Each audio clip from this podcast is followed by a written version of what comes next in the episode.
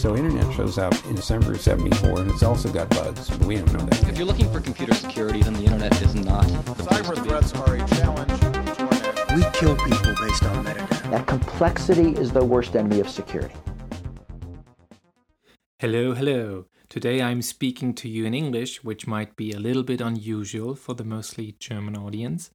And the reason for that is that I have not one, but two guests from the United States of America with me.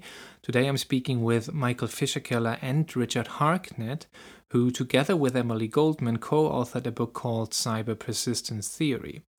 And we are talking about this book and we are touching upon various issues that are being discussed in this book, like the stickiness of old uh, security concepts such as deterrence and coercion theory, about the differences between the cyber conventional and nuclear environment or strategic environment, about offense dominance, about constant contact, about what a structural theory of international relations is and how this applies to the nuclear domain.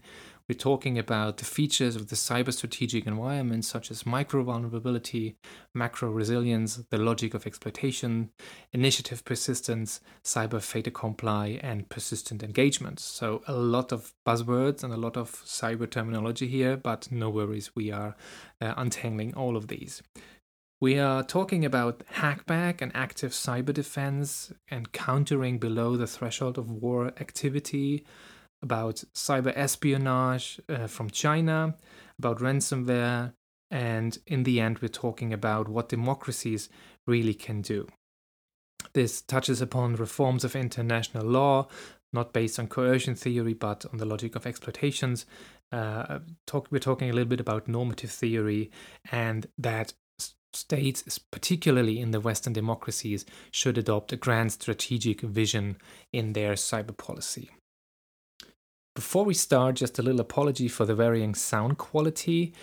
We had some lag issues during the recording and it is not as crisp as it could be.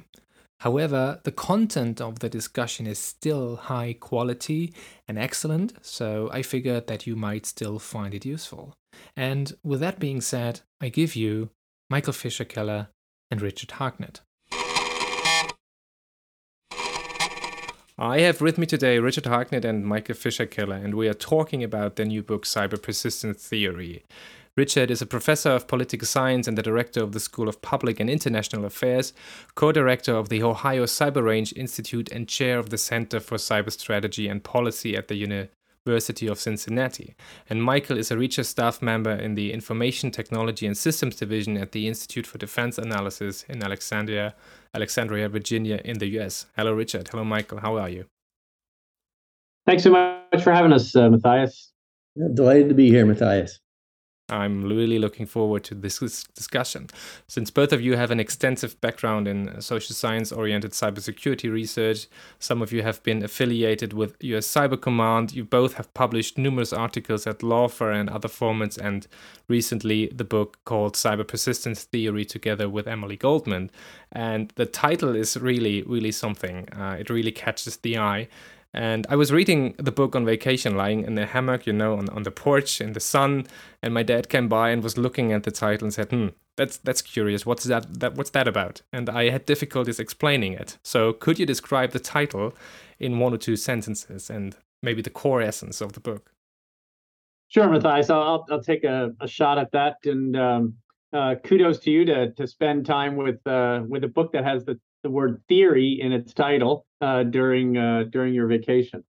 Uh, so the essence of uh, a couple hundred page book is really how you pursue national security has to align with the strategic environment in which you're pursuing it. Pretty simple proposition uh, to start off with, but uh, the complexity that we're seeing or that we argue in the book that the cyber um, environment has brought to national security thinking has made this a, lot more difficult uh, to manage. Uh, and so, for you know a millennium, a couple of millennium, uh, the way you secured was uh, to to basically be prepared to fight and win wars. And then in 1945, we had this major technological leap in the form of the atomic bomb and then subsequently nuclear weapons. But essentially, one bomb, one plane, one city changed the fundamental equation about how to secure. And so now security rested on actually avoiding war. Right? So you had to advance your national interest and avoid war. And what we're arguing in this book is that the emergence of ubiquitous network computing, uh, what's been dubbed cyberspace, uh, has actually created another strategic environment that has its own logic. So just as nuclear had its logic, cyber uh, does as well. And what we think is really quite interesting is that the opportunities that exist to advance your national interests through what we'll get into is a, a, a logic of exploitation, that actually we might have a strategic environment in which uh, the goal of security is around an alternative to war. That is, that you can actually advance national interests and security uh, without going to war. If that holds, that's a really interesting proposition uh, for us to uh, to explore, both as academics uh, and as policymakers. Uh, thanks, Richard. When reading the book, um, you sense, you know, under, but in between the lines, a certain uh, dissatisfaction with the current status quo of, of thinking and, and writing. Was that the inspiration to write this book? Uh, yeah, there was a, a moment. Uh, I'll just give you a quick anecdote in which I uh, was starting to introduce some of these basic uh, different assumptions about uh, the notion of persistence and, and the logic of, uh, of exploitation. And the basic argument was, you know, that we had to move off of this focus on deterrence as the way to secure. And about 40 minutes into this talk, Matthias, you know, the, the person who I was talking to, uh, good body language, nodding their heads, you know, uh, sort of seemed to be in agreement. Uh, and at the end of that uh, presentation, uh, they said, Yeah, Professor, this is really, really interesting. I really like the ideas. Um, but I got one question for you that didn't seem to answer. Um, how do I deter? And I realized I, I walked out of that. My first reaction was, Boy, I'm really bad at presenting these ideas right? If that's his question. And then I thought for a second uh, and realized I got to go back to Thomas Kuhn, right? And I went back and reread the the structure of scientific revolution. And what a lot of people know about Kuhn is, uh, you know, this concept of paradigm shift. But if you go back and read that book, uh, circa 1969, it's really about a book uh, about why paradigms don't change, why they're so sticky, right? Why even in the in the uh, realm of evidence staring us in the face that things aren't working the way we think they should or the way we anticipate they should that we tend to fit that new information back into old ways of thinking right and that as as we started to think through this from both a strategy and a theory standpoint i realized that we were sort of up against a much bigger problem right and that was 70 years of perceived success of applying a particular way to to to secure, right? And now, since deterrence worked in the Cold War, why not apply it everywhere else, right? And so instead of it being a strategy to secure, it became the strategy to secure, and that is really problematic historically because we we have other historical examples, right, of states being wedded to an idea that doesn't match the reality in which uh, they have to secure themselves. And it can lead to devastating effects. And uh, you know the first world war in europe is a great example uh, of there being a mismatch between the theory of security and the actual practice of it but michael uh, did you want to jump in and uh, talk a little bit more about this inspiration um, yeah richard if i may I, I think the other thing matthias that that concerned us. Um, and you know, we had the the Katzberg view of this, or cat's eye view of this, that the behavior that we were witnessing in and through cyberspace was not consistent with the way that scholars were writing about cyberspace. That most of the literature on Scott cyberspace and strategy at that point was about either how cyber would be used in war, um, about um, how it may be used in other or for other coercive purposes. And what we were seeing, and frankly, what everybody was seeing, is that our adversaries, US adversaries, and our allies' adversaries were operating in a competitive space short of war.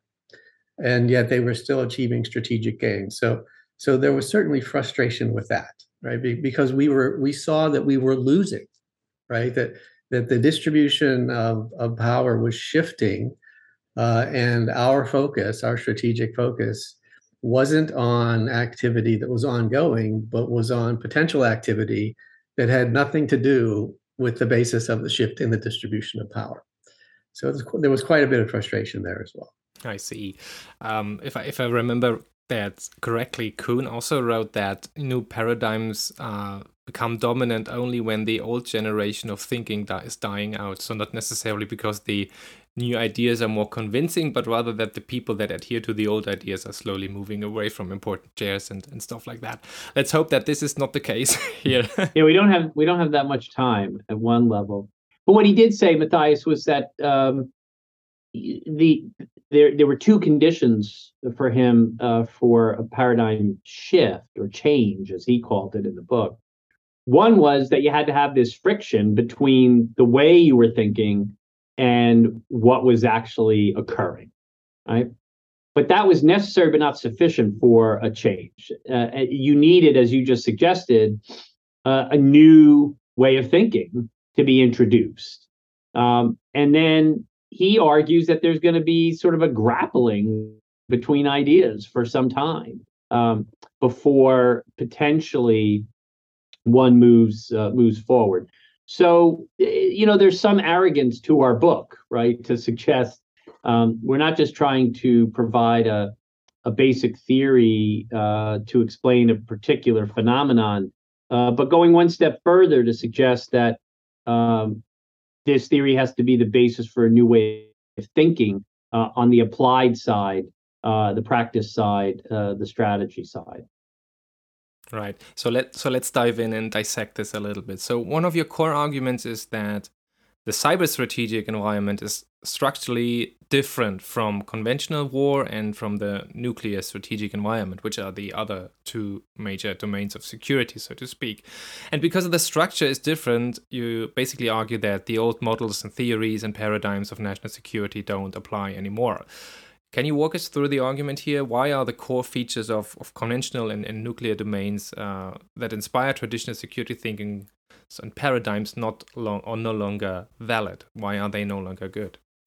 Yeah, so both uh, in the conventional realm and in the nuclear realm, uh, the notion of coercion, the ability to apply uh, force to either physically change or uh, a, a, situation, a condition into your favor uh, when the other side is resisting it, right? Or to shape their thinking about it. Um, so I can threaten, right, you with costs that you would want to avoid. And so therefore you would do something you don't want to do, but it's better than actually either going to war with me or having um, a retaliatory threat uh, impact you, right? Um, and so both of these domains rest on this uh, this coercive mechanism, and it made sense uh, in a conventional environment. No matter how horrible the level of costs, Matthias, um, the combination of conventional technology, be it horse, bow and arrow, tank, plane, kinetic bomb, um, the tactics by which you deploy them and the operational uh, mechanisms that you use to achieve your objectives, there's a contestability to the to that environment, right? I can contest uh, at some level that cost infliction, and so we it's a it's a strategic environment in which there's an interplay between offense and defense and structurally, if you look at it at, at any given time, structurally, that may advantage the offense um, or advantage the defense. And if you align with that structure of that strategic environment, you'll tend to do better on security than not. right? So again, if we go back to that First World War case, uh, uh, or let, let me use the, the Second World War case, right? Um, the the French military come out of that war and say, we're living in a in a defense dominant, uh, I'm sorry, defense advantaged environment, right? That's what that war just taught us. Uh, no matter how much we poured into the offense, uh, defensive tactics, defensive technology uh, was able to uh, to hold the line, literally hold the line uh, in terms of trench warfare. So just to clarify, you mean the lessons the French took from World War One and applying it in preparation of World War Two? Yes, and so it's not surprising that the French that say, well, the lesson we are going to draw from that is like we need to produce the the most advanced defensive works of all time, right? And built the the Maginot Line. The problem with that uh, approach is that the uh, advantage, the structural environment, uh, this, uh, the structural aspects of the conventional strategic environment shifted by uh, the late 19, uh, the the early 1930s, right? In which the technology, tactics, and operations, in fact, advantaged the offense. And so, no matter how good that defensive line was, and it was pretty effective, um, the structural advantage of the offense uh, overwhelmed, right? And there's a whole bunch of literature about why that happened and why that wasn't seen, and et cetera, right? So that is a is an environment in which, again, this fight and win wars is is is is what's dominating the security dynamics. But the structure of it is one of offense or defense advantage. And then we get this this major leap in the ability to inflict cost uh, in in the form of atomic and nuclear weapons that completely overshoot the ability to defend, right? Because one plane, one bomb, one city requires then perfect defense. I'm not perfect, that whole city is lost. And if one thinks about the strategic bombing of, of World War II, right? massive tonnages of TNT dropped on uh, both German and and, and English uh, cities in particular, um, and yet both of those those countries survived. In fact, those cities still functioned at some level, right? In a nuclear uh, strategic environment, that's not possible, right? Uh, and so the understanding of the structure of that environment uh, we move to, to, to to call that and define that as an offense dominant environment, right? If if I use uh, nuclear weapons first in an offensive way, I can inflict the the maximum cost, right? Uh, and so the offense is dominant in that space. The offense wins. That's the difference between advantage, in which you still can contest it, um, and dominance in which you're assuming uh, literally that old metaphor of pressing a button, right, and getting the outcome. And what we uh, argue in the book is that these two structural uh, conceptions, offense defense advantage and uh, offense dominance, um, actually are not accurate um, assessments uh, of uh, the structural environment of cyberspace. And in fact, and there's lots of literature that had used those terms, right? It, it talked about offense dominant. In fact, I early, early on uh, was trying to figure out the differences here and it had, had used that terminology, even though I realized there was something else going uh, going on, right? Because the offense doesn't always win in cyberspace. But the advantage isn't clear either. It, it's not eh, from an analytical standpoint, it doesn't necessarily hold that the offense has a particular advantage or the defense has a particular advantage. There's too much fluidity in uh, this space, both technically and behaviorally. And so, what Michael, Emily, and I uh, landed on was uh, this notion that uh, this environment, the peculiarities of this environment, uh, were better understood as initiative persistent space. So rather than offense defense advantage or offense dominant, this is about initiative persistence. And and I'll let my colleague Michael go into to more detail uh, about that uh, that con- concept in, in a, in a few seconds here. But why that is the case is because of the technical uniqueness, distinctiveness uh, of uh, cyberspace. And so we argue from a structural theory standpoint that this has a lot to do with the interconnected nature of this space, which creates a very peculiar condition. And that is that I'm in constant contact. And that differs significantly from the conventional and nuclear environment. Right? I'm not in in the conventional nuclear environment. You are in episodic contact. You're in potential contact. You're in over the horizon contact. But if you're in an interconnected space, you are in fact in constant contact with somebody who is also in that interconnected space. That somebody might be a friend, it might be your business community, it might be um, uh, an enemy, uh, it may be a competitor. And so ultimately in the book, we argue that we have to think about this space structurally being different than a nuclear and a conventional environment. And we label that uh, to be an initiative persistent space. Right. So we have so many concepts right now. So so let's step back a little bit and and dissect each of one individually. So many of the listeners here of this show come from the policy domain, some come from the technical community, some come from the social science, political science community. The latter will definitely understand what a structural theory is. The others might not necessarily understand that. So, can you explain, like, for uh, International Relations 101, what is a structure theory and what's more like an agent or a unit based theory?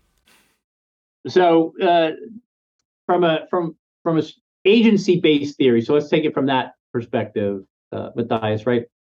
Agent based theory is suggesting that causality, right? What causes things fro- flows from the unit in a particular system.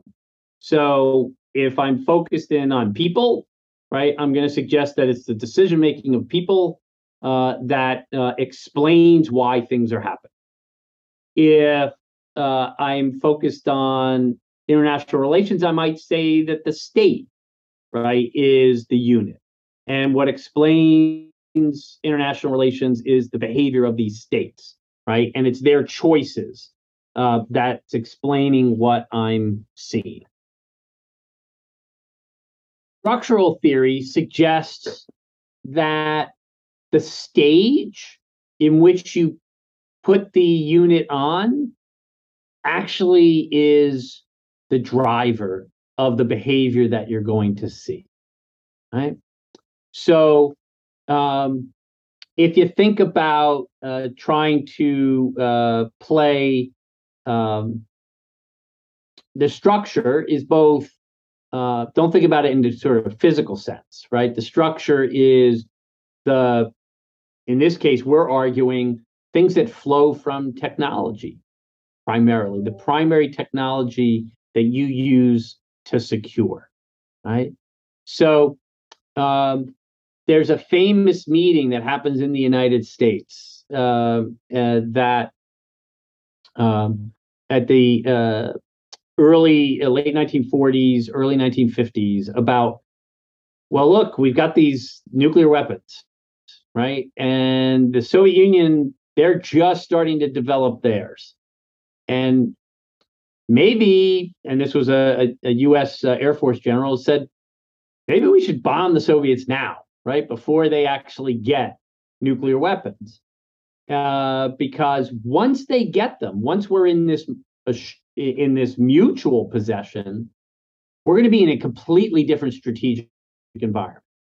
That structure right? That the, this notion of assured destruction um, would all of a sudden, whether I wanted to destroy the Soviet Union. Well, now I'm in an environment that that choice will lead to my own destruction. Right? And I I have a larger construct that's in fact constraining my ability to uh, to act. The really important thing about structural approaches and theories, Matthias, though, is that they don't guarantee good behavior. Right? So there was nothing that was stopping the leaders of the United States from pressing the button and destroying the Soviet Union, except rational calculation that the Soviets would do it back to them. And that they didn't want that to happen, right? They wanted to live another day as rulers of uh, the United the United States. So in international relations theory, one of the big structural theories is that basically the world's driven by a balance of power. Ultimately, that's the dynamic.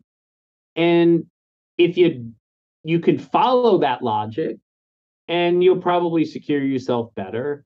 If you don't, there's consequences.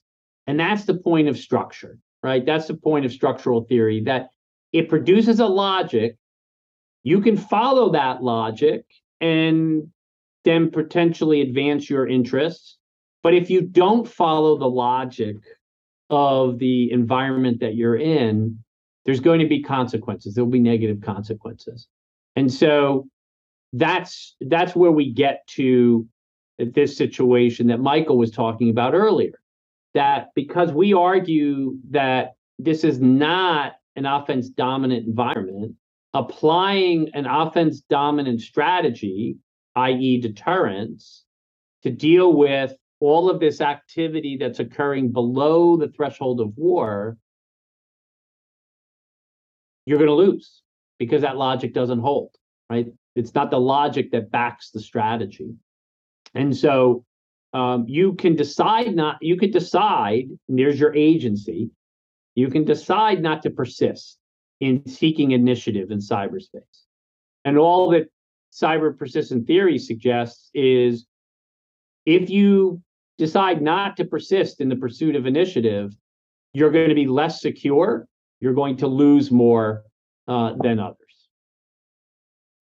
Right. So, so let's talk about some of these environmental features. And I think the term environment makes a lot of sense here because if you think about it in terms of ecology or biology, the environment of, of creatures pretty much determines what they do, right? If there's a water shortage, all animals, all water based animals will seek new sources of water and migrate and move and stuff like that. So, and, and here you see that the individual agency of all these uh, animals and so on is not that necessarily the uh, main main driver or uh, explanatory factor here, right? So, um, let's talk about the environmental features of the cyber domain. You you mentioned some of these already. Uh, one is constant contact. One another one is interconnectedness. Um, and, but there are more. Um, Michael, maybe you want to chime in here. Yeah, happy to do so. Um, I mean, Richard set me up beautifully as as he always does. Um, I would add a quick comment. So for for the uh, for the IR theory 101 folks, uh, Waltz's "Man, the State, and War" uh, kind of lays out what Richard just talked about in terms of agent, state, and international system as, as three different ways to think about it. So that's a that's a good IR 101 book uh, to cover those three different levels of analysis. Uh, so Richard talked about interconnectedness uh, and a, as a, a, core structural feature of cyberspace. Um, and and you know we always highlight that that you won't find disagreement with that.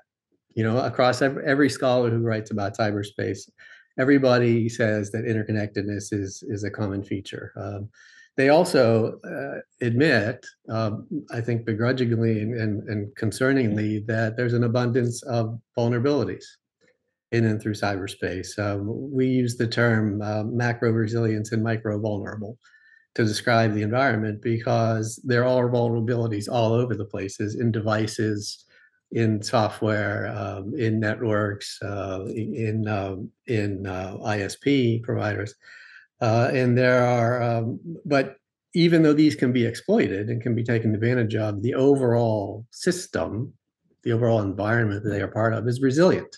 It survives, right? If you think back to the the origins of of the internet here in in the U.S. when they were working on it. The purpose, the, the number one objective was that it would survive. Right? It, it was built originally to survive a nuclear attack. The idea of sending out packets of information through different locations so that it ultimately could be reassembled at another endpoint was the purpose, and it was all about survivability and resilience. So that sustained. So micro vulnerability and macro resilience, an abundance of vulnerabilities, and then interconnect- interconnectedness. Well, when you think about these three things, they lead you to a particular security logic uh, that Richard has touched on, and, and I'll, I'll and I'll, I'll be a little more specific uh, in how we talk about it. So we talk about initiative persistence. What is an initiative persistent environment? We say that the cyber strategic environment actually creates a structural imperative. And we say it's structural because this is a structural theory, as, as Richard just described really well. Uh, to persist in seizing and maintaining the initiative to set the conditions of security in and through cyberspace by exploiting adversary vulnerabilities and by reducing the potential, the potential for exploitation of one's own. And so exploitation is the dominant behavior. Uh, again, another point that that Richard made previously, not coercion, right? Because exploitation is dominant because you're interconnected, because there's an abundance of vulnerabilities, and if you want security, you have to anticipate you're going to be exploited, and you have to uh, take advantage of some of the opportunities that the adversary's weaknesses also present to you. But there's more to that, right? The logic continues to flow if, if you pull that thread. One is that you know a simple exploitation, and again, we'll get no nobody will contest this. You can get away with a lot in cyberspace, right? A lot of little things you can get away with. Sometimes it takes months for people to even recognize that they've been exploited, and sometimes they don't recognize it at all. And states know that they, that, you know, they through experimentation discovered this that they could get they could get a lot done. They could they could gradually accumulate what we call gains, and I'll talk about more more about this in a few minutes. And they could do this over and over and over again and accumulate those gains to strategic effect, right? Where a single um, operation might not do that. excuse me, hundreds of operations across thousands of different targets could certainly generate strategic effect. So states are also incentivized to operate persistently at scale through campaigns because they can achieve strategic effect. To go back to one of Richard's earlier comments, this is an alternative to war, right? So if you can achieve strategic effect without having to go to war by engaging in cyber campaigns that accumulate effects over time and space, then you know you can realize strategic objectives. So, you know, it's, it's, a very different logic. You don't see fear as part of this. You don't see coercion as part, as part of this. That doesn't flow naturally from the structural attributes as Richard laid them out. Exploitation flows from it. Accumulation, short of use of force, flows from it. Um, all these other things flow from it. And that's why it's, it's just a very different space. But some people would argue that there have been coercive attempts using cyber operations to coerce an adversary. And one example that is often put forward is the Sony hack of 2014, where um, North, the North Korean government decided to hack Sony Pictures in order to prevent or stop or delay the release of the movie The Interview, where, um, in a comedic fashion, the North Korean dictator is being murdered. And they did not want that movie to release to be released and, and therefore they, they hacked sony in order to, to coerce it from releasing it. Of course it didn't work right? Uh, the movie was released. It was a really good movie but uh, it came out eventually so there have been attempts of coercion right well there have been attempts uh, not not between states that aren't already engaged in an armed conflict so, you know, the Sony case is a case of DPRK against a private company. Right. So, in international relations, we care about state on state behavior um, primarily, not entirely, but primarily. So, you do have Sony. And, and of course, people will also say that ransomware is an example of coercive behavior. But who do we see engaged in ransomware? We see sub state actors, criminal gangs, uh, you know, you know, Richard. I'm, I'm sorry, sorry to steal this term from you, Richard. But you know, Richard refer, refers to that behavior as as extortion. not so much it's it's not coercion in the sense that we think about it in international relations it's extortion the way that they think about it um, in in criminal law and criminal code and you know if you think about what the obama administration's response to the sony hack was uh, you know president obama described it as criminal behavior. Criminal behavior right? So he, he probably did that for a couple of reasons. One is then he knew who to go to in the us government to respond to it right? So he went to the fbi uh, because he because that gave him if it's criminal, it's international, that that goes to the FBI. But the other, frankly, reason why he probably framed it that way is that he, you know, he it, it didn't fit into that coercion framework of state on state. So he didn't know what the state, you know, the, the DoD in essence could do about it, um, even though some argued that it was an attack on the state. So, so him saying criminal behavior gave him a way to respond and gave him the opportunity to continue to promote his strategy of deterrence. Right. I, I, think that you know we had a very interesting discussion on Kuhn before. This was a good example of how of how you know somebody who's caught in a paradigm has to respond to behavior that doesn't align with the paradigm. Right. They have to reach and and and concoct, if you will, a particular response that is cognitively satisfying, but doesn't necessarily improve their security. Matthias, going to just uh, amplify one point uh, uh, along with everything that uh, that Michael just said, uh, and that is that you know in offering this theory, uh, we argue that um, exploitation is the primary behavior that we're seeing in cyberspace, not the only behavior that we're seeing in cyberspace, right? So I, I think that's an important analytical distinction. Um, so as we and, and Michael appropriately made this distinction, um, as we think about this applied uh, right now to the national security aspects uh, of uh, of cyberspace, uh, that's what we're seeing as primarily. It doesn't necessarily mean that we won't see attempts at coercion. Um, it'll be interesting to see as that evolves um, whether you you see a lot of failed coercion right? And that may tell you something. So, um, you know, uh, but it, it it's an important distinction, right, to make sure that uh, uh, your listeners uh, um, uh, understand. It's a, it's the primary uh, behavior is not necessarily the only behavior. Yeah, yeah. I just wanted to raise this point because there is some debate in in the cyber academic circles about the role of coercion and attempts and whether successful or not. So it was good that you that you brought this up and, and clarified that the primary behavior is exploit, exploitation. So let's talk about uh, exploitation a little bit. Um, you say this is what states do and it happens below the threshold of armed conflict predominantly and with it comes the strategic behavior of initiative persistence and this sounds really uh, sci-fi so to speak what, what do you mean by initiative persistence and, and what is exploitation in your understanding um, well, I, we're sci-fi authors too. That's we we cross genres. That's excellent. uh, so again, you know, the notion of of initiative persistence, uh, because we're interconnected, because there are constant vulnerabilities, because you have to anticipate that adversaries are going to take advantage of your vulnerabilities, you can't just uh, fix something and then walk away, right? Because the terrain's going to change right? There are going to be updates to software. There are going to be updates to hardware. There are going to be updates to your security procedures. There are going to be uh, you know lots of different things.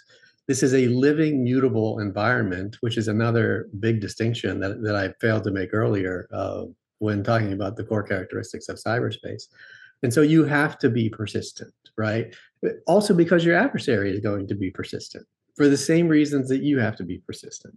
So security comes through persistence and you have to have initiative you have to be the first because you have to anticipate that they are going to um, act against your interests. And, and so it is it, it is a constant uh, space of, of constant activity. And we'll talk later about the impact of that is uh, or not on whether or not it's a stable space but it is a space of constant activity. Uh, and you know richard um, i correctly made the point that you know that uh, exploitation is in, indeed the dominant behavior. Uh, and you know if I, if I could transition to cyber fait accompli right now to, to, to talk about the different way the different ways in which that manifests. Uh, does that make sense, Matthias, to go to that at this point? Yeah. So the there there are two we we describe in the book there are two ways that uh, this behavior primarily and secondarily manifests. But again, to Richard's point, not exclusively, right? So coercion is a possibility in this space, but without question, I think in, in chapter four of our book makes this argument empirically the dominant or the primary behavior, primary exploitative behavior is what we call the cyber fait accompli. And the cyber fait accompli we, we describe as a limited unilateral gain at a target's expense, where that gain is retained when the target is unaware of the loss or is unable or unwilling to respond. So if you think about again some some examples, uh, and we'll just go back to the Sony example, right? When DPRK uh, had its cyber campaign against uh, Sony, it took Sony a while to figure it out, right? So so there's there's a delay. So so they may not, they may not have ever figured it out, right? Which means you're unable to respond. And once they found out, um, their capacity as a as a private company, their their their um, ability to respond could be quite limited and in fact their willingness to respond uh, there could be many reasons why why uh, why targets do not respond. Certainly private companies have to worry about uh, in the united states reporting to the securities exchange commission um, if you've been intruded upon in a cyber operation. So so this kind uh, th- this uh, particular behavior cyber fait accompli very descriptive of the majority of behaviors that we see in cyberspace. And again, that flows from the structural characteristics that we've described before, because there is this abundance of opportunity. There is this abundance of, of vulnerabilities. States have so many targets that they can go after unilaterally, right? And unilaterally means they're not thinking about the adversary's decision making calculus, right? For, for the reasons I just described, the adversary may not even be aware that they are a target, right? Or they may be unwilling and unable to respond. So, so we have this behavior, and the second behavior we talk about is direct cyber engagement, and this is where states may actually engage uh, in in in hand to hand combat, right? Uh, to, to use a phrase that that I know you've used before, and this is when there is a common understanding of key cyber terrain in cyberspace and states fight for control over that terrain. This is actually a very minor, we would argue, subset of the overall behavior. And again, that is because of the structural characteristics and core characteristics of cyberspace. There are so many vulnerabilities that there don't need to be many, many times where states actually contest over the same key cyber terrain. Right? They can achieve gains in all these other spaces without having to engage another opponent and in fact, if that's the case, why wouldn't they do that? Right. And that's why you see the cyber fait accompli as the primary behavior and direct cyber engagement as the secondary behavior. So, cyber fait accompli in, in super simple words is you you take something that doesn't belong to you and you, you get away unpunished, so to speak, right? And the the other party to to the interaction says, okay, now that that happened, what can I do anyway? right? So uh, this this is super interesting because it um, connects to a discussion that we are having in Germany right now, which is about active cyber defense. And in Germany, the discourse is uh, uh, is going around the concept of hackback, which is different from what you are discussing in the United States, where hackback is talked in terms of private companies going after attackers uh, I don't know, disabling botnets and whatnot. In, in Germany, discussion is more like in terms of deterrence by punishment. So we get hacked, we need to dump, do something about it. Uh, um, defense is not enough, resilience is not enough. We need to do something. We need to get active, and we need to strike back. So we need to hack our aggressors and uh, steal data back is one one example they bring in the discourse or try to induce punishment that they will think twice about it. But if fait accompli is the dominant behavior in cyberspace and, and states can get away with it easily the idea of deterrence is somewhat misguided right? This this is uh, you know a critical critical uh, point in, in how theory translates into the policy realm. So the debate that you're just talking about. Um, look, the the the measure of success for deterrence is the absence of action. Right? You didn't do something that I prescribed you shouldn't do. Right? We're talking about an environment of constant action. So right there, right, we have a disconnect. If the measure of success of a particular strategy is the absence of people acting. And we're in an environment in which the entire structure incentivizes in fact requires you to act right? If nothing else to act in defense.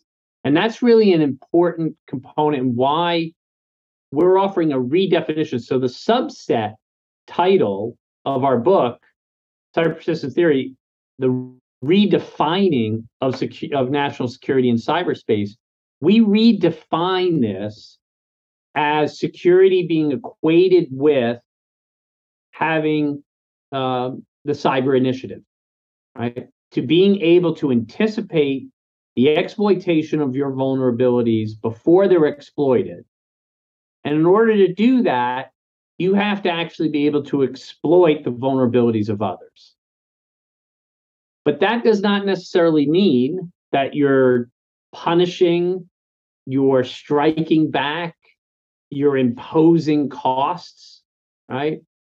It means that you are able to anticipate that vulnerability's exploitation. So if I am existing in your network so that I can recon and understand the development of malware that may actually have specific tie into a particular sector of my economy, right? And I'm able to take that information and remove that vulnerability without the other side even knowing right, that, that I've removed it. What we call anticipatory resilience. Right?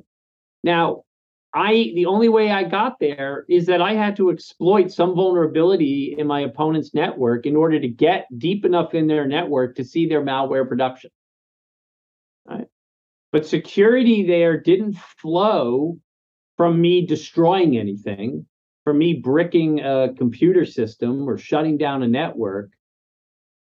What we argue in the book is that security is flowing from the ability to anticipate the exploitation of your vulnerability before it's exploited. Right? So if I go and I exploit somebody else's network so that I can get close to where they are developing their malware, and I'm able to take their intent and that development of malware and know where in my sector of economy, for example, that they might, it, it's a financial, uh, well, let me be more exp- explicit. We have a state that the UN has documented uh, in the case of the DPKR uh, that they use their cyber operations to finance to manipulate digital financial transactions, right? In order to circumvent international sanctions. Perfectly sound strategic behavior, right? How do I get around these sanctions? Uh, I go and uh, steal money, but it's not theft it's not crime, it's actually strategic in its consequences. I'm getting to build nuclear weapons, right, by supporting my regime this way. For us, if we're able to, say, for example, get into that network and understand the new malware that's being developed to exploit a particular financial network, and that financial network is not exploited, I've just gained in security, right? My my system is more secure. I didn't destroy the network I was in. I didn't destroy uh, or disrupt that activity.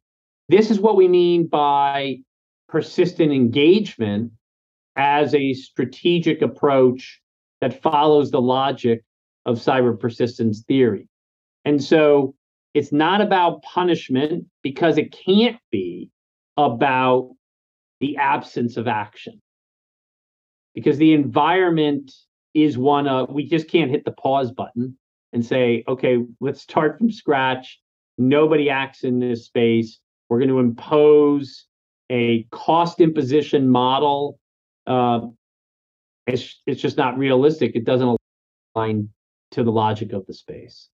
So we're arguing that anticipation of exploitation, if you're able to do that and do that well, that's the redefinition of security. It is, Matthias, completely unsatisfactory, right? I mean, I, it's very nice and comforting. Uh, Michael used that word earlier, right? To to define security is the absence of being attacked.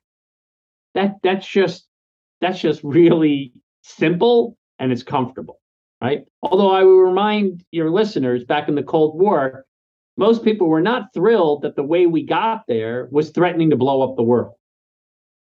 Right. So we have to remember, you know, be careful about what you what you wish for, right?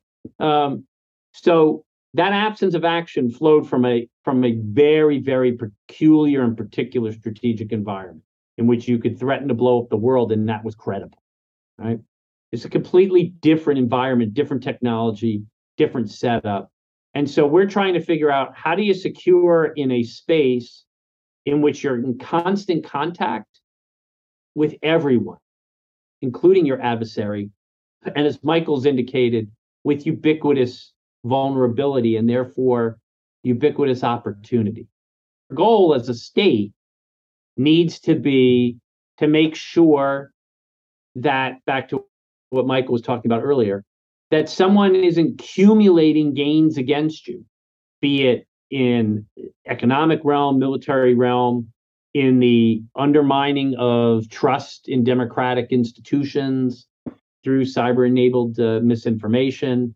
All of these types of things are the consequences that you're trying to avoid by precluding those consequences through a persistent engagement orientation uh, about anticipating exploitation. You, you know, Richard um, really raised an interesting issue um, that that that actually, Matthias, you, you first brought up when you when you used the word or the term hackback, right? I mean, the the words that we use um, in the theory now, and we've introduced somewhat of a new lexicon, uh, are really important. Um, so hackback, for example, so it, it suggests that you're reacting to something, right? You're hacking back. And, you know, Richard, uh, you know, just really gracefully said that, that, that that's not the way this space works, right? That everybody's acting all the time. So if your mindset is that security is in responding, that just doesn't fit, doesn't fit with what the environment is providing you. So we really do have to think about the words that we're using. Uh, we just had an interesting side engagement with another colleague uh, about the term cyber attack.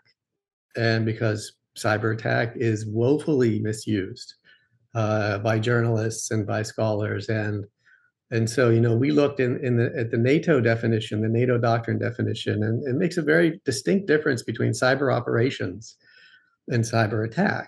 And cyber attack is when you cause harmful effects but cyber operations encompasses everything but that, right? So everything that Richard just described, you know, if you're getting on somebody else's network uh, to to see what malware they're doing, uh, that is not a cyber attack, right? And and I would argue that's not even a cyber offensive operation. It's another this other balance of offense and defense in cyberspace.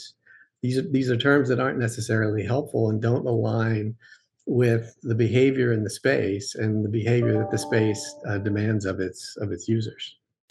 Yeah, it's it's super interesting. I mean, we talked about paradigms and old ways of thinking before, and all this language that we have in this domain comes from from the military, right? From we're talking about attacks, we're talking about defense, we're talking about cybersecurity, uh, we're talking about agreed battle, which is a concept uh, you have in your book, which we should talk about now.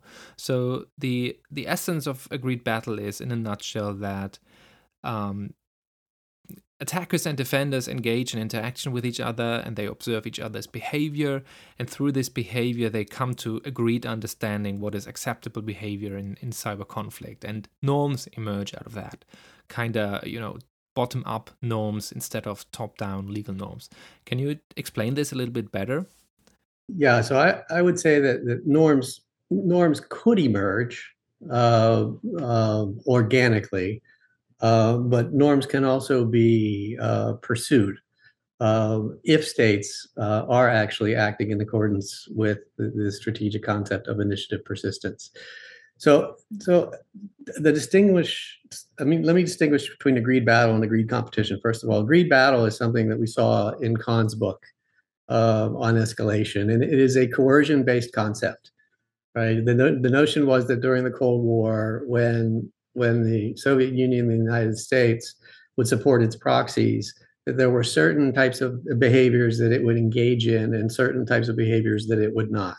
And these were tacitly understood, right? This, these were not negotiated. Um, some of these are, you know, we're going to give our proxy uh, enough weaponry so that they don't win the war, but that, that they're not, they don't lose the war, for example. Or we're not going to engage US soldiers directly against Russian soldiers, uh, for example.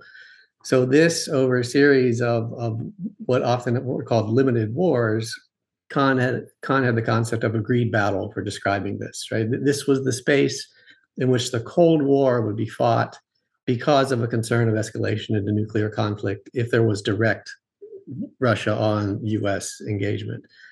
Well, that didn't apply directly to cyberspace because, first of all, cyberspace is not a coercive space, as, as we've been arguing. But there certainly is a competitive space that seems to have emerged tacitly between states, and that space is bounded by uh, either doing nothing, which is the lower bound, or engaging in cyber activity that's short of the use of armed attack equivalent effects. And so all the behavior, except between states currently engaged in war, falls in that space. Now, that's a very big space. Right? There's a lot of stuff that states can do in that space. So when we say that that a phenomenon of agreed competition has emerged, we're basically describing a bounded space, right? We're not yet describing what the substance of that bounded space is, but we are arguing that over time, the substance of what states agree on and what they don't agree on will become clear if states engage in initiative persistent behavior. Right? If if some states do and some states do not, then we're not going to have an opportunity for tacit back and forths to communicate, yes, that was acceptable, no, that wasn't acceptable, right? But if both sides do, and both sides are observing what the other sides are doing, we could come to some sort of tacit agreement on what's acceptable and what's unacceptable behavior. So this is a more more of a bottom up approach to the development of norms as compared to the UN um, OEWG and GGE approach, which is very much a top-down approach.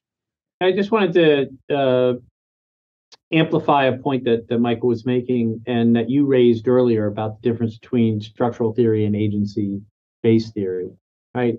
So we're we're arguing that there's this structural imperative to persist, but there's a strategic incentive to compete in a sense, right?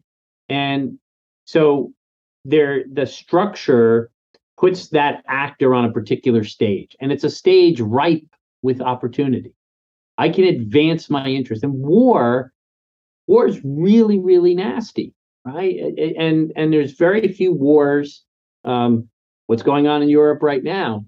There's very few wars that that that end the way they thought they would end, right? At the beginning. Uh, and so if I can avoid that kind of uncertainty, even when I have like big advantages and the the costs involved in it, uh, why wouldn't I? Right. And so part of what Emily, Michael, and I uh, are arguing is from observations of state behavior over the last particularly 10 years is that they're pursuing this strategic interest right that that that this incentive is such that if I stay not just simply below the equivalent of armed attack, but fairly way below it, right? Um, that I can gain uh, significantly, and I could start to shift uh, this distribution of power, even if that's experimental, Matthias, and even if it's not fully baked, and we would argue it's not fully uh, panned out yet. the incentives are there to at least experiment and try. And that's what, at least right now, from an explanatory standpoint, we argue is the it, it's a combination of that structural imperative and that strategic uh, incentive that's driving states towards this, as Michael eloquently put it, bounded space. There's nothing about structural theory or state agency that suggests that states get it right uh, and they'll be smart about it. And that's why it's really curious to see that we're uh, the number of cyber operations and campaigns that are afoot that we haven't had that spillover. Right? It's been very, very rare. Um, it's an ab- aberrant condition. Right? It, it tells me that states, interestingly, are very active and reasonably cautious. Yeah, I think I, this point cannot be highlighted enough that the activity that we're seeing in the cyber domain does not really cross the threshold of the armed attack level or that armed attack equivalence. So, meaning a cyber attack having in scale and effect the damage or destructive level of conventional attacks. I, I, think this is a really, really important point. And I think you explain it quite nicely that the incentive structure is such that you can gain so much with smaller attacks, cumulative attacks chained together, operating against the same strategic goal, and gain so much by that without having the need to escalate above the level of an armed attack. And I think this is this is a really crucial point. And you you present a lot of interesting cases that really highlight this dynamic in action. You, you, you write extensively about Chinese advanced persistent threat that con, uh, actors that conduct long-term espionage operations uh, in the advantage of uh, Chinese state interest to become a superpower. Um, and there are a lot of interesting cases that many listeners in Germany might not be aware of. One is the um, the example of a Chinese APT stealing tech from solar panels and, and nuclear reactors and can you give us the the walkthrough here? Because I think this was a really really interesting case that highlights the explanatory power of your, your theory here. Yeah, be, happy to do so. Because these cases highlight a number of different things. Um, right, one is the, the notion that that campaigns over time can lead to uh, can accumulate to strategic gain. Uh, the second um, I'll argue that it also highlights that a lot of states, certainly uh, I can speak for the United States because of its experience of the last 20 years of focusing its intelligence on, on tactical matters, uh, have lost their expertise in strategic intelligence. And if you think about campaigns over time, which is what we're arguing states engage in, this requires strategic intelligence, right? To, to see why, where 10 years from now, this campaign may be taking the state engaged in it. And so I think that we need to reinvigorate um, strategic intelligence. And, and, and I'll offer as two cases, um, you know, what the Chinese have, have been doing since 2010. Uh, and what's interesting about these cases, Matthias, is that the Chinese don't hide what they're trying to do. Right? I mean, the Chinese in 2010 talked about the fact that that they were, in terms of economic growth, approaching a very vulnerable point in in historic timelines where they needed to transition from a middle income to a high income economy in order to sustain uh, their legitimacy as as a ruling government and in order to keep that middle class happy. And they recognized that if they didn't transition to that high income economy in the next five or six years they as a regime were going to be at risk. Uh, because history tells us this thing called the middle income trap basically consumes states that don't transition over a period of 20 to 25 years into high income economies.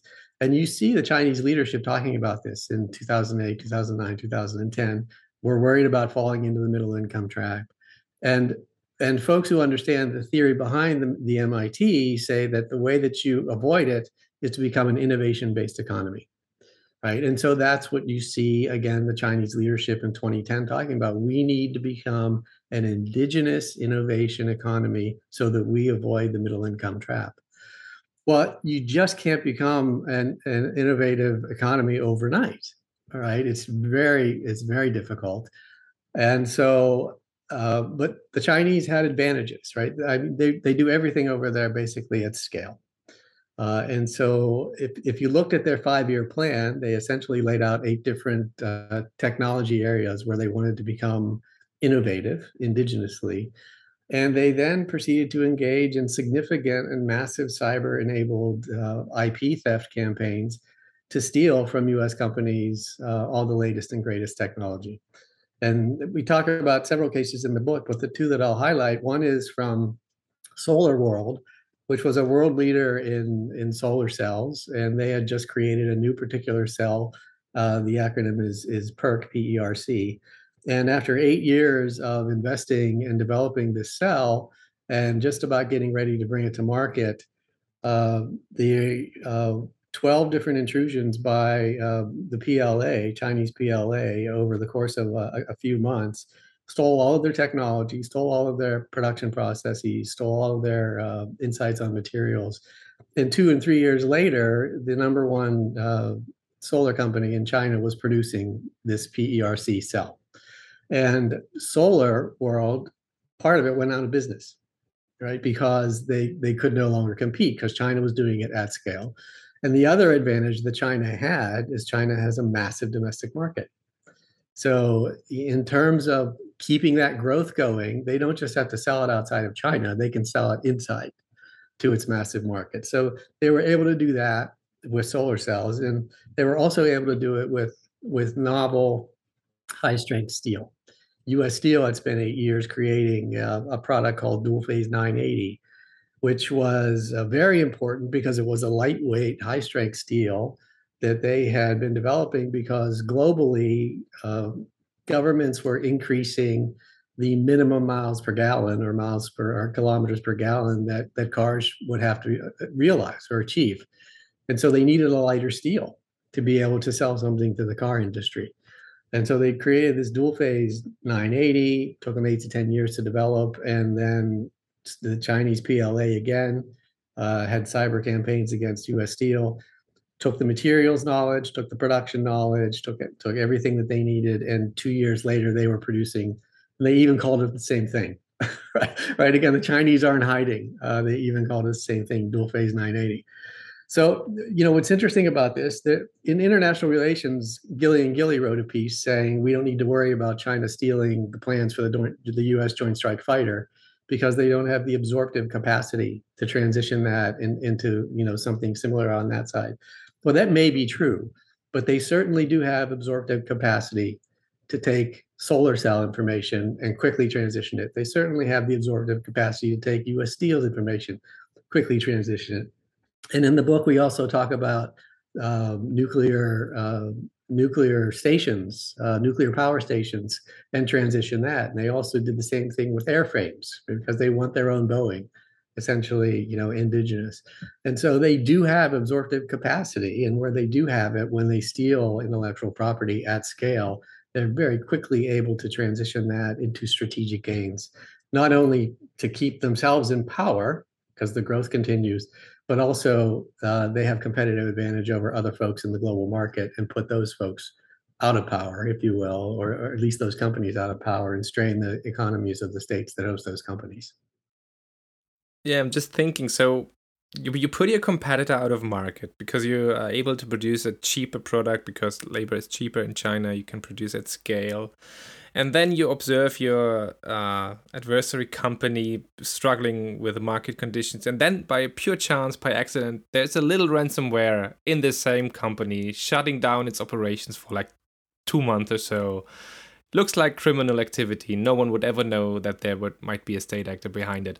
Um, so i'm just speculating here right now. So the point I'm, I'm trying to make is ransomware activity might be criminal activity mostly but I think in, in the recent month, particularly after the invasion of Ukraine, there has been this politicization of, of, of cybercrime, I think. And I, am still wondering about whether this clear cut distinction okay, this year is crime, it's the FBI's task, and this year is military or espionage operations, and therefore your cyber command is in charge, is still valid in this fluid space that, that you're describing, right? So it all takes just one one ransomware that looks like a criminal campaign, and no one will ever know it was a state actor behind it. to to shut down a competing business in another country. Yeah, Matthias, it's a great point, and and one uh, that we again from a paradigmatic shift hard, to, hard hate to go keep going back to that, but if you think about most of the sort of Weberian bureaucratic state uh, is set up uh, on the principles of segmentation right? We segment expertise. That's what all these different agencies are uh, arms of the government and then we give them authorities to act on those expertise right whether it's our trade ministry our foreign ministry our defense ministry our interior ministry etc and we had this really difficult conundrum at the beginning of the 21st century that we have this layer now of global interconnectivity. And so, but the units that are managing it are highly, highly segmented in the way that they they approach their own behavior. And so we're seeing different models emerge about how to manage uh, that disconnect between interconnectedness and bureaucratic segmentation. So, for example, the the British have have moved uh, towards a national cyber security center, right, um, and try to bring uh, intelligence and military and private sector and the academy all under the same roof, right, to deal with uh, a large proportion of uh, cyber uh, exploitative behavior.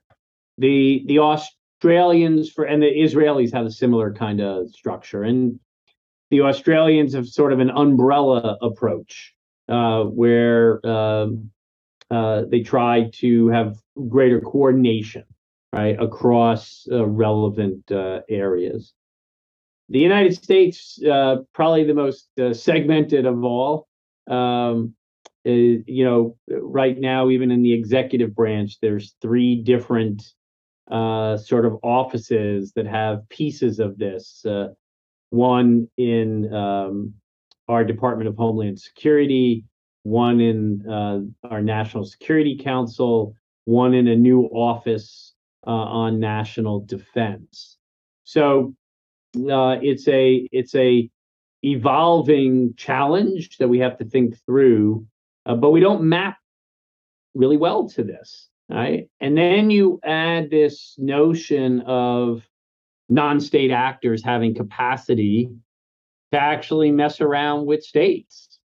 Uh, so if I'm sitting in Costa Rica and I have my national network, health network being disrupted by a uh, non-state actor um, who happens to just take a political uh, position. Um, this is the Conti group uh, disrupting uh, Costa Rica. Um, that's that's problematic, right? If I'm co- if I'm a country that doesn't have the capacity uh, to persistently engage, uh, and so this opens up a whole other area of international relations study. So I'm throwing this out to my academic friends in Germany to think through. Uh, what does what do alliance dynamics and cyber persistence look like?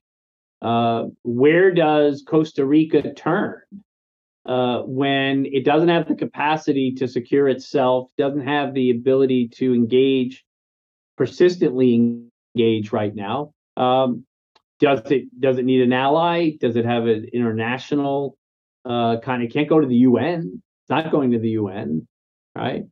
Um, but interestingly, back to Michael's point, if this was a state doing this against Costa Rica, would and having the same effects, right? Would we have a different um, a different international response to it? I'm not sure, right? uh, that we're at that uh, that level. And this gets to your point about, well, can I use extortion based technical means, uh, which is, uh, a, I would argue, a form of coercion, right? Uh, will we see will we see that start to merge with national security interests? You came up with uh, a nice example of how I might do that. Uh, I may uh, exploit an advantage through theft of IP and then push a company over the edge uh, in the marketplace. Right? Um, where does my uh, advantage come from? So again, uh, that's that is in the realm of the possible. Our argument from an initiative persistence standpoint is that you need to be able to anticipate where your um, crown jewels are, right? And from a business operational standpoint, assume that somebody's trying to get at them. Uh, and again, reaction, uh, response uh, uh, uh, approach to security is not going to uh, advance your business interests, right? You have to be in an anticipatory. This brings us nicely to my last question, which is what what what should we do or what should democratic states in particular do in terms of policy recommendations because what you outline in your book is that the authoritarian regimes Russia, China, North Korea and so forth they have well, not completely, but they have figured out how to achieve strategic gains through cyber operations and also to perceive uh, initiative to some degree. And one of your obvious recommendations is that most states should adopt a strategy of persistent engagement, which is what the United States has been doing since 2018. But if I understand you correctly, you're saying it's not just about you know defending forward and stuff like that. There's a lot of stuff more to do particularly when when it comes to fixing vulnerabilities anticipating where the next attack might come from and so forth. Can you walk us through what what should democratic states do in terms of policy? Yeah so if we had the ear of uh, of policy uh, makers around uh, the world and, and, we do get a chance to talk to some um, we actually suggest that a, a larger strategic framework has to be adopted uh, and what we call a whole of nation plus approach in the book. Um, that is that you have to move your intergovernmental relations, your private public sector alignment, as well as your citizenry, right, um, to this uh, anticipatory um, frame right? That you have to understand that we have to seek, we have to be persistent in seeking the cyber initiative, this anticipation of exploitation. Because let's just say I get all my intergovernmental up to speed and I get those networks more secure than they've been. If I'm not creating incentives in my private sector to uh, oriented in that way and to work with uh, uh, the the state.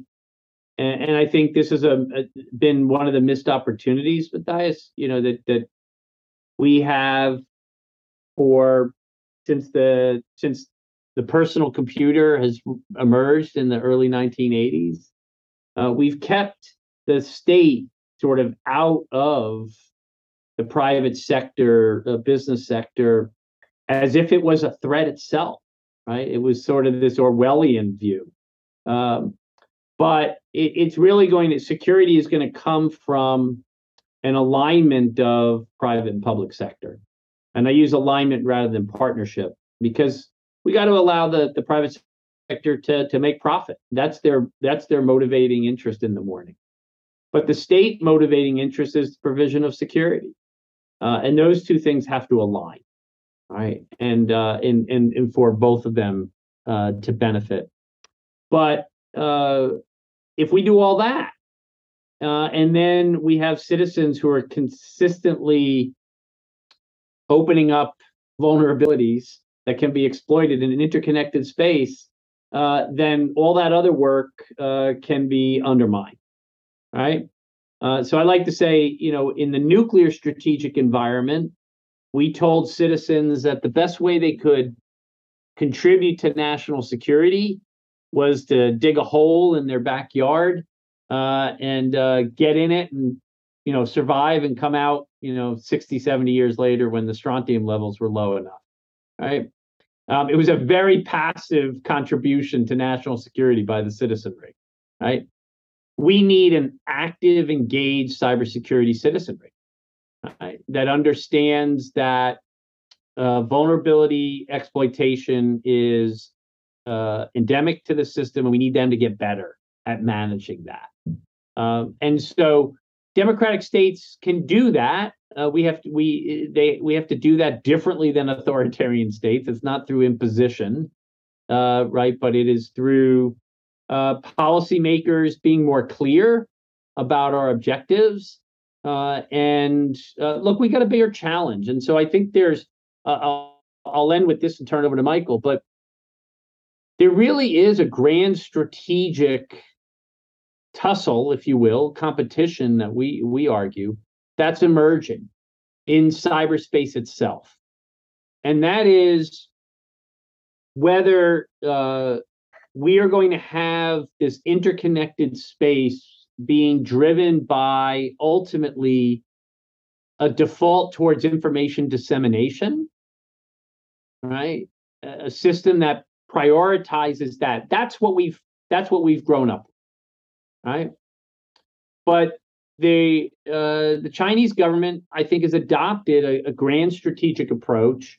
Michael's outlined some of it, but part of it is also in their economic development policy. So the reason that they're giving away a lot of technology, uh, and the reason why they're preferencing uh, the market in favor of companies like Huawei and 5G is that they're building an alternative pipe, right? They're building an alternative internet, uh, if you will, but it's an internet that's going to flow through uh, an authoritarian capital whose basic principle is information control.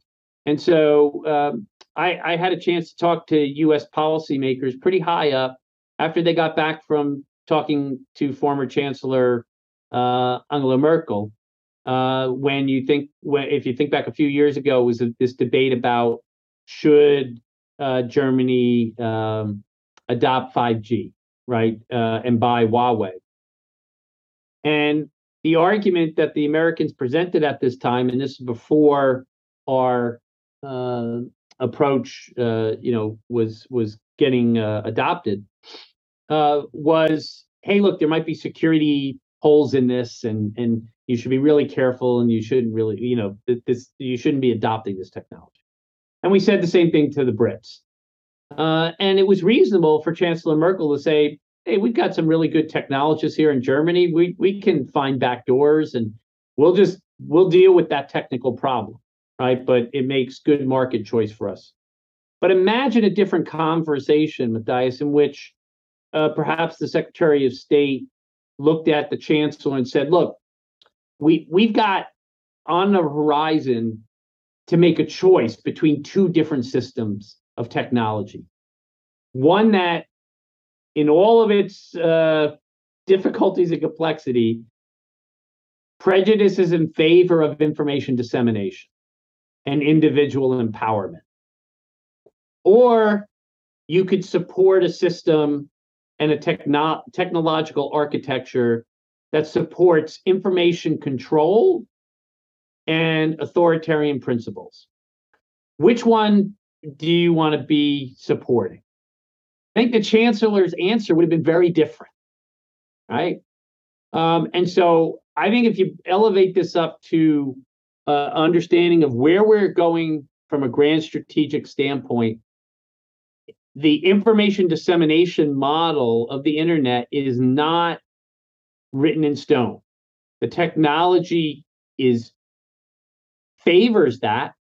That's why two thirds of the Chinese budget is about managing their own people's access to it rather than engaging in the cyber operations that Michael and I have been talking about.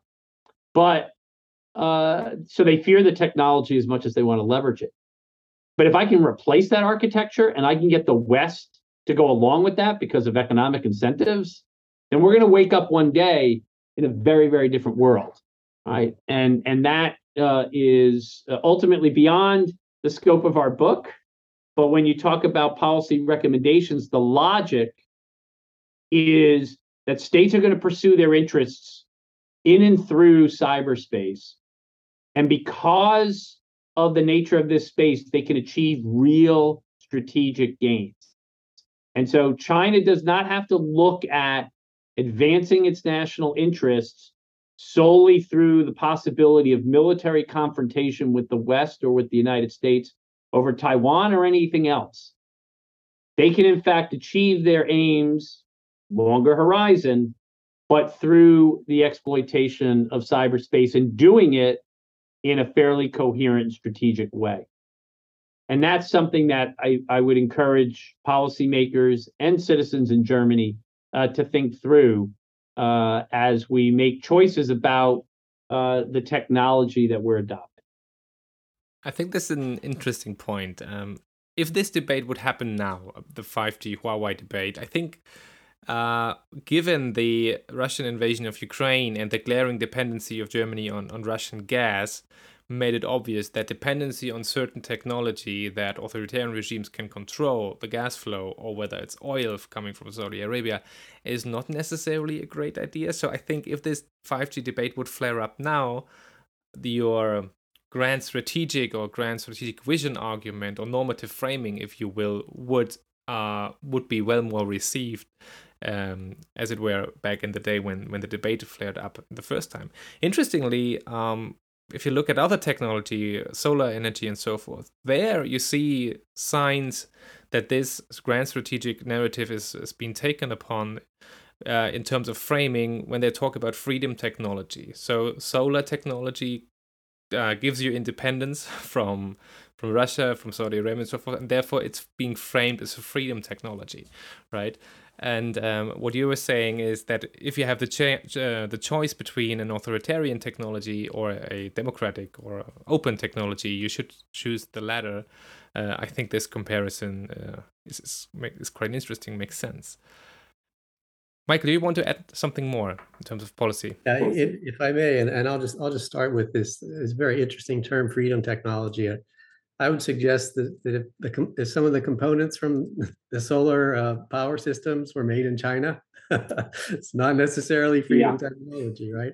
Uh, so I I, I want to um, just extend, you know, Richard's discussion of whole nation plus and, and focus on the plus aspect of it because the plus, uh, a point he made earlier about, you know, how do we work with our allies? So how do we, how do the democratic states work in this space uh, since we're all uh, residing in it uh, along with our adversaries. You know, United States leadership says that our advantage is our alliances, right? That they say that that's our strategic advantage is our alliances. I, I think there's some truth to that, but but I would say that that's that even that's not enough, right? So that doesn't solve the Costa Rica problem, for example, uh, in my mind, right? Even, even if Costa Rica had really strong allies, I'm, I'm not sure at this point what Costa Rica could do. And that drives me to, to the final point I want to make. And that is uh, eh, that um, if we believe, and if, if democratic status quo states want to maintain the rules based order as it exists today, then international law has to be modified to account for the cyber strategic environment. And, and we write about this in chapter five in the book uh, and say that that the way that international law is written right now is is primarily rooted in coercion, unsurprisingly, right? Because because it came out of largely the UN Charter came out of World War II. So you know the violations of international law are use of force and armed attack and you know these these these coercion based terms and yet we're seeing uh, significant strategic activity, as we've been talking about in this podcast, that is occurring without use of force or armed attack equivalents. And international law, as currently written, does not provide vehicles for addressing this behavior. And so we need to rethink, and you see this in the UK. The UK Attorney General said we need to rethink um, the rule of, of, of intervention, non intervention that's premised on coercion we need to rethink what is coercion really necessary? Because in cyberspace it's really exploitation that states are interfering in the election systems of other states.